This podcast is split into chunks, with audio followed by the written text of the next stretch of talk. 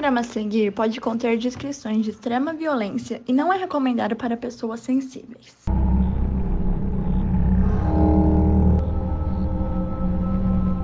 Olá, ouvintes! Está começando o Crimes Reais, o seu podcast que aborda os casos de crimes e serial killers que mais abalaram o mundo. No episódio de hoje, vamos abordar um dos crimes mais tenebrosos que chegou ao mundo, Candyman. Descoberta só foi possível através de uma ligação dos envolvidos nos crimes para a polícia.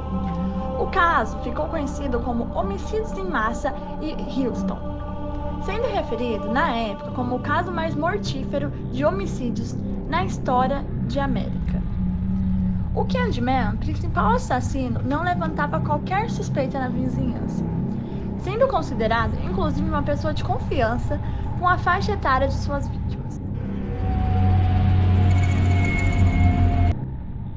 Caso de Jim Carr, ou Candyman, aconteceu em Houston, Texas, no começo dos anos 70. Quando garotos entre 13 e 20 anos começaram a desaparecer, a cidade estava crescendo rapidamente e não havia policiais suficientes para investigar os casos. Os garotos desaparecidos possuíam todos o mesmo perfil. Eram adolescentes e moravam na mesma região, o bairro Houston Heights. As autoridades classificaram os desaparecimentos como fuga dos garotos, mas a grande maioria dos jovens vinha de famílias estruturadas e não possuíam perfil para fugir de casa. Pessoas desaparecidas eram menosprezadas pelas autoridades, especialmente quando se tratava de um jovem que vinha de um bairro complicado. Heights era um desses bairros, uma velha região da cidade que viveu seu apogeu no final do século XIX, mas se encontrava abandonada após a Segunda Guerra Mundial. Os desaparecimentos começaram silenciosamente em 29 de maio de 1971, quando David Willie Gist, com 13 anos, e seu amigo Gregory Maley Winkle, de 16 anos, não retornaram de um passeio na piscina da vizinhança. Naquela noite, a senhora Winkle recebeu uma ligação muito estranha do filho. Quando ela questionou onde Gregory estava, houve uma longa pausa. Estamos em, em Freeport, mãe. Eu, eu te liguei para avisar onde eu estou. Ela ficou muito brava por ele estar a 96 quilômetros de Houston e perguntou o que ele estava fazendo e com quem ele estava. Gregory contou à mãe que ele estava nadando com alguns garotos, mas que eles o deixariam em casa depois. No dia seguinte, a senhora Winkle soube que Gregory e David tinham sido vistos em uma van branca, mas nenhum de seus amigos sabia o que tinha acontecido com os garotos. Os pais de David foram até Freeport para procurar os garotos, distribuíram panfletos, ofereceram recompensa e até contrataram um detetive particular, mas não conseguiram respostas. Wayne Henley, amigo de David, apareceu na casa da família se oferecendo para fixar os cartazes que os Williges tinham impressos. Alguns meses depois, em 17 de agosto, Ruben Watson, de 17 anos, ganhou dinheiro da avó para ir ao cinema e disse à mãe que haveria quando ela voltasse do trabalho, à noite. Mas isso nunca aconteceu.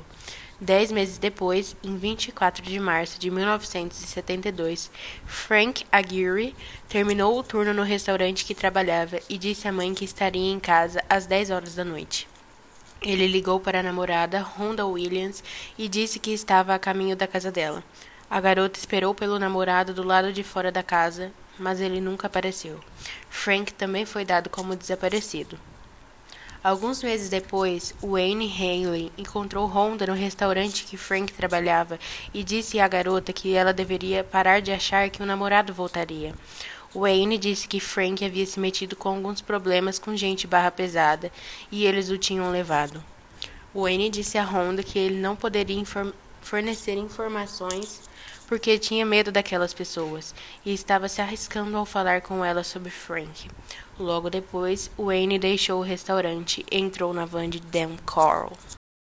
Quatro amigos do mesmo bairro desapareceram sem deixar vestígios. As famílias e os amigos sabiam que os garotos não tinham fugido, mas para a polícia, os jovens fugiram de casa. Aquele foi o fim do envolvimento das autoridades no caso. Em 21 de maio de 1972, Johnny Delhomme, de 16 anos, desapareceu junto com um amigo, Billy Bounty, de 17 anos.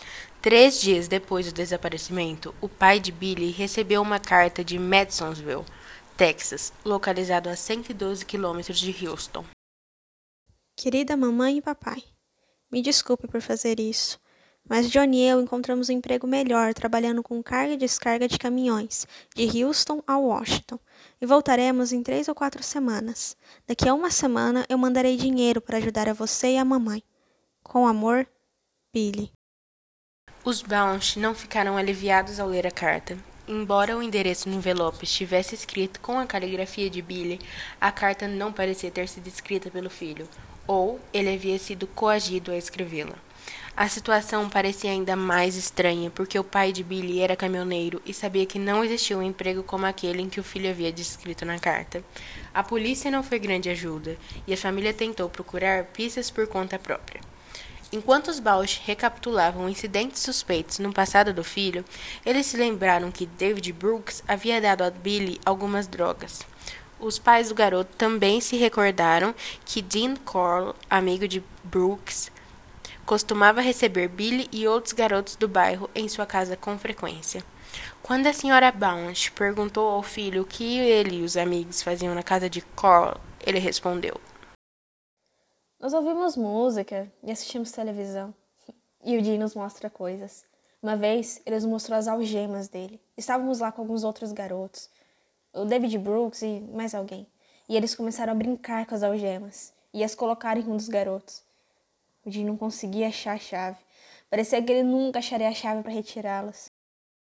Os Bounce começaram a procurar Jim Core quando o encontraram, ele foi educado e respeitoso, mas disse que não sabia onde Billy e John estavam ou teriam ido. A família de John também recebeu uma carta semelhante e acreditavam que a caligrafia era do filho, mas a ortografia era tão perfeita que eles souberam que John não teria escrito aquilo sozinho.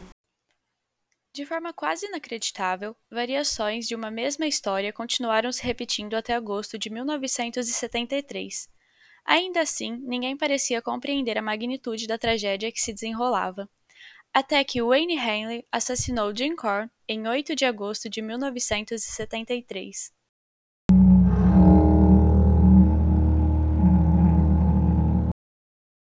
Arnold Core nasceu em 24 de dezembro de 1939 em Fort Wayne, Indiana, filho de Arnold e Mary Core.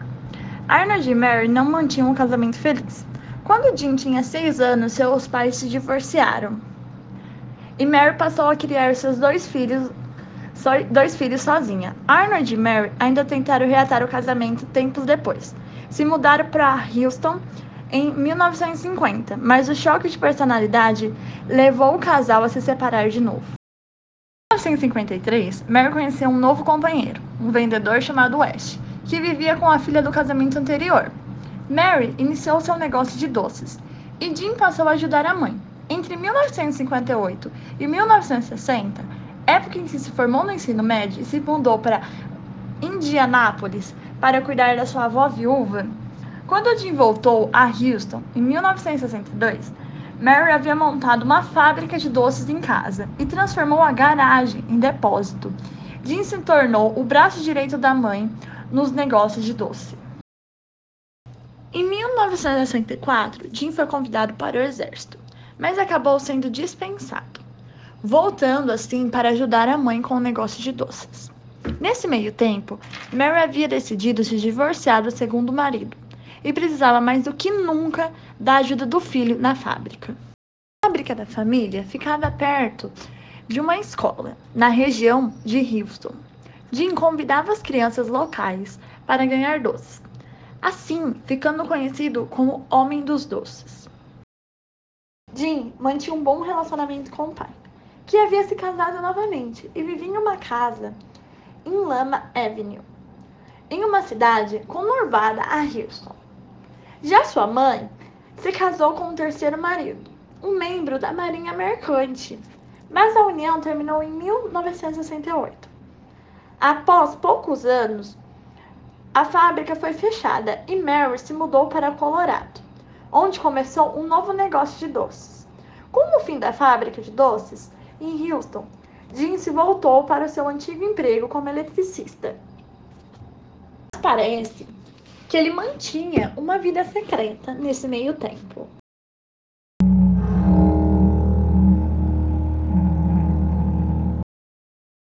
Os garotos Jim Jim Core Jim Corn conheceu Elmer Wayne Hanley Jr. quando o garoto tinha apenas 14 anos de idade. Elmer nasceu em 1956, em Houston também, e foi marcado por uma infância infeliz. Ele era produto de um lar destroçado. Seu pai era alcoólatra, violento e abusivo com a família. Quando tinha 14 anos, seu pai saiu de casa e o garoto passou a ter que sustentar a família, provendo o sustento da mãe e seus três irmãos. Trabalhando dia e noite, sobrava pouco tempo ou quase nenhum tempo para sua educação. De abandonar a escola, aos 15 anos, o Will conheceu David Brooks, um garoto que era um ano mais velho.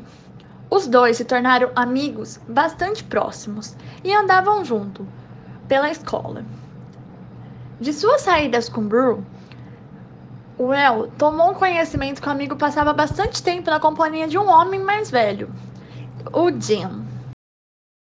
Até os 14 anos, Hanlon presenciou muitos acontecimentos desagradáveis em casa e ficou perdido sem uma figura masculina. O garoto acabou encontrando essa figura masculina e paterna em Jim Corn, que logo se tornou seu mentor. Precisava da aprovação do Jim. Eu também queria sentir que era homem suficiente para lidar com meu pai. Disse Henley em uma entrevista para um documentário. David Owen Brooks nasceu em Beaumont, Texas, em 1955. Assim como seu amigo Whale e Dean, Brooks era o fruto de um lar desfeito seus pais se divorciaram em 1960, quando o garoto quando o garoto tinha apenas 5 anos de idade. Ele passava parte do tempo em Houston com seu pai e o resto com a sua mãe na sua cidade natal, Beaumont. Em meados dos anos 70, quando tinha por volta de 10 ou 11 anos, Brooks descobriu a fábrica de doces, que ficava em frente a uma escola primária. David logo se afeiçoou a Jean Core, que se aproximou do garoto para extravasar seus desejos mais obscuros. Cole persuadiu e molestou David Brooks. David aceitou a relação porque Jean se tornava sua figura paterna, cuidando do garoto, dando dinheiro quando ele precisava e lhe oferecendo um lugar para ficar quando o menino não queria voltar para casa. Cole se aproveitou da vulnerabilidade do David, já que seu pai castigava constantemente o filho. Apesar da conturbada relação com os pais, Brooks tinha um futuro promissor como estudante, tirando excelentes notas na escola primária. Então, no ensino médio, suas notas despencaram. Por volta dessa época, o garoto começou a andar com seu conhecido de infância, Jim. Brooks tinha tanto apego à cor que abandonou o ensino médio só para passar mais tempo com ele. Em 1960, Brooks entrou no apartamento de Cor e o flagrou assediando dois adolescentes. Cor ofereceu ao garoto um carro em troca do seu silêncio. Após o ocorrido, os dois passaram a ter uma relação de cúmplices. Jim oferecia dinheiro para que Brooks atraísse meninos para o apartamento dele.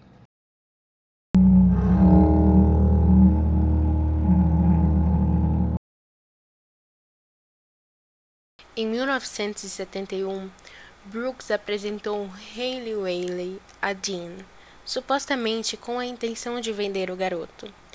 Henley ficou inicialmente fascinado pelo homem. Após pouco tempo de amizade, Dean contou a Hayley sobre uma organização de Dallas de meninos e jovens traficados, como conta Henley.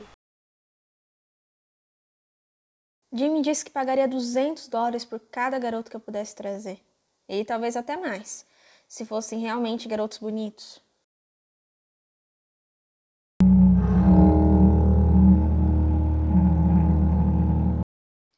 David, Wayne e Jim frequentemente eram vistos juntos na casa de Korn, passeando na van dele ou encontrando outros garotos nos vários lugares que frequentavam.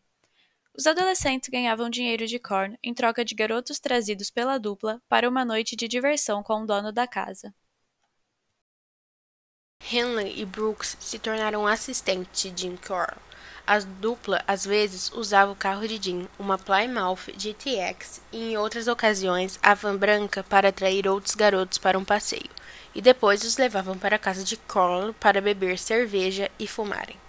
Depois de levar os garotos para a casa de Jim, Henley e Brooks o ajudavam a despir, amordaçar, amarrar os pés e as mãos dos garotos e algemá-los na mesa de tortura. Carl torturava, estuprava e depois matava suas vítimas. Muitas vezes, as vítimas ainda eram obrigadas a escreverem cartas para os pais ou até mesmo ligar para suas famílias, afirmando que voltariam em breve.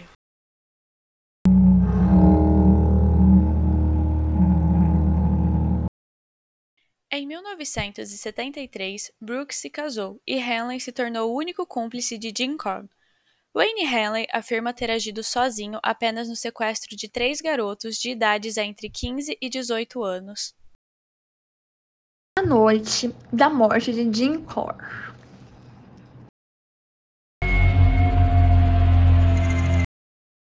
Na noite de 7 de agosto de 1973, Henley convidou um garoto de 19 anos chamado Timothy Condell Curley para ir a uma festa na casa de Jim. Na residência de Carl, os garotos inalaram vapores de tinta e consumiram bebidas alcoólicas até meia-noite, quando saíram para comprar sanduíches. Wayne Henley e seu amigo Tim Curley deixaram a residência de Corn em Pasadena, região metropolitana de Houston, nas primeiras horas de 8 de agosto de 1973. Os garotos seguiram para Hines, onde Haley iria encontrar Rhonda Williams, que tinha na época 15 anos de idade. Henley já havia estado na casa de Rhonda durante aquela noite e ouviu o pai da garota bêbado gritar com ela. Sabendo que Rhonda estava com medo do pai, Wayne prometeu voltar para buscá-la. Rhonda Williams sofria graves problemas físicos e traumas emocionais. Sua mãe morreu quando a garota ainda era muito jovem e seu pai era um homem autoritário. Além disso, o namorado de Rhonda, Frank Aguirre, havia desaparecido há alguns meses. Naquela noite, assustada com a fúria do pai que havia bebido bastante, Rhonda arrumou uma mochila e decidiu sair de casa. Henley deixou Tim em uma lavanderia próxima e foi buscar Rhonda. Em seguida, os dois encontraram Tim na lavanderia e Wayne Haley disse a Rhonda que eles estavam indo para a casa de Jean Coral. Ela não queria ir, mas acabou concordando. Os três adolescentes chegaram à casa do homem por volta das três horas da manhã. Honda não percebeu, mas Carl detestou o fato dos garotos levarem uma mulher à casa dele, embora o garoto tivesse percebido algo de errado. Henley acalmou Carl, e os garotos beberam e fumaram com Jim até adormecerem. Horas depois, Henley acordou com Carl algemando seus pulsos. Seus tornozelos já haviam sido amarrados, e como já conhecia Jim, Henley concluiu qual seria seu destino. Quando olhou em volta, Henley viu os dois amigos amarrados com cordas e com os lábios tampados com fita isolante. Tim já estava despido. Henley conseguiu convencer Jim a soltá-lo para que o garoto o ajudasse a torturar Tim e Honda. Jim poderia violentar Tim enquanto Henley estuprava Honda. Depois, eles matariam os jovens. Após ameaçar Henley com uma pistola calibre 22 e uma faca, Dean aprovou a sugestão de Henley e acabou cedendo, tirando as algemas e cordas que prendiam o garoto. Dean afirmou a Henley que se ele não cumprisse com sua promessa e estuprasse Honda, ele também seria morto. Dean levou Honda e Tim para um dos quartos, onde estava a mesa de tortura. As mãos de Honda e Tim foram algemados à mesa e os pés atados com cordas. Henley conseguiu convencer de Carl a remover a fita da boca dos adolescentes. Carl tentou estuprar Tim, mas o garoto lutou com todas as forças. Enquanto Jim estava entretido com Tim, Henley subiu até o banheiro e, ao voltar, pegou a arma que Jim havia deixado. Quando viu Henley com a arma apontada para si, Carl transbordou em ódio e raiva, desafiando Wayne. Me mate, Wayne! Henley recusou quando Carl avançou sobre ele. Ele gritava: Você não vai fazer isso! Tentando coagir o adolescente apavorado, No entanto, de acordo com uma das vítimas, algo em Henley havia mudado. Ele ficou aos meus pés de repente. Disse a Jean que não podia continuar, que ele não podia deixá-lo continuar matando seus amigos e que isso precisava parar. O adolescente atirou na testa de Jean e três vezes em seu ombro. Quando o assassino caiu no chão, Henley disparou mais dois tiros em suas costas.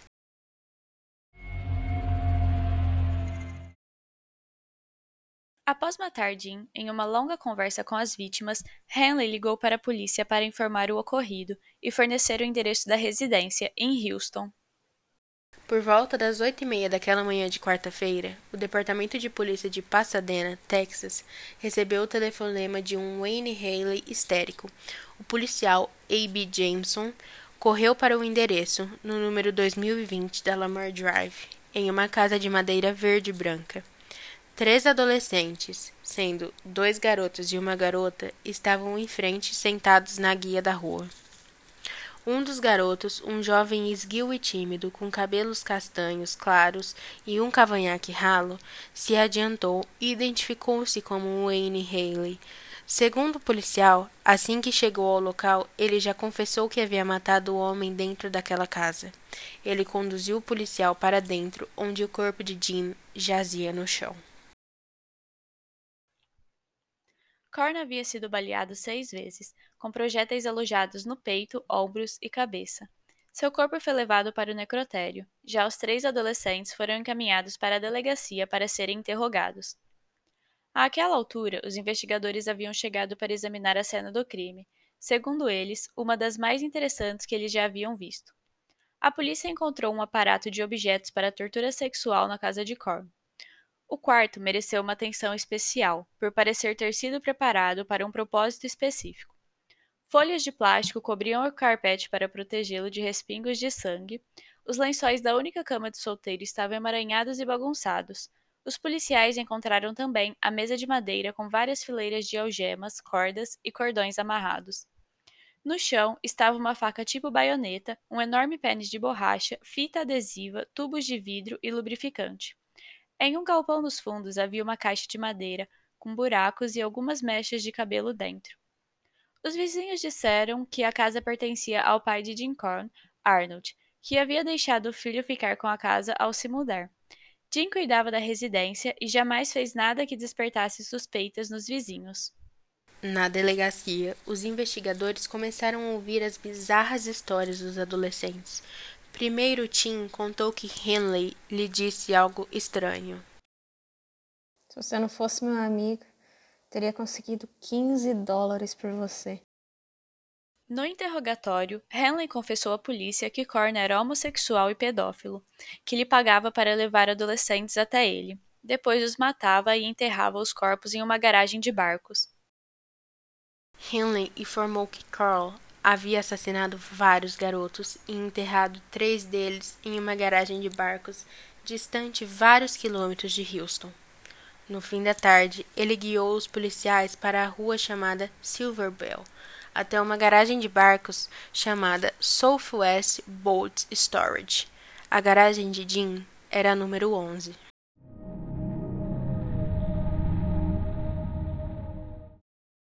Uma publicação do Jornal do Brasil, de 11 de agosto de 1973, traz os detalhes do que se seguiu. A polícia de Houston desenterrou ontem mais quatro corpos, o que eleva para 23 o número de jovens assassinados depois de torturados por um maníaco sexual de 34 anos e dois amigos seus, um de 17 e outro de 18.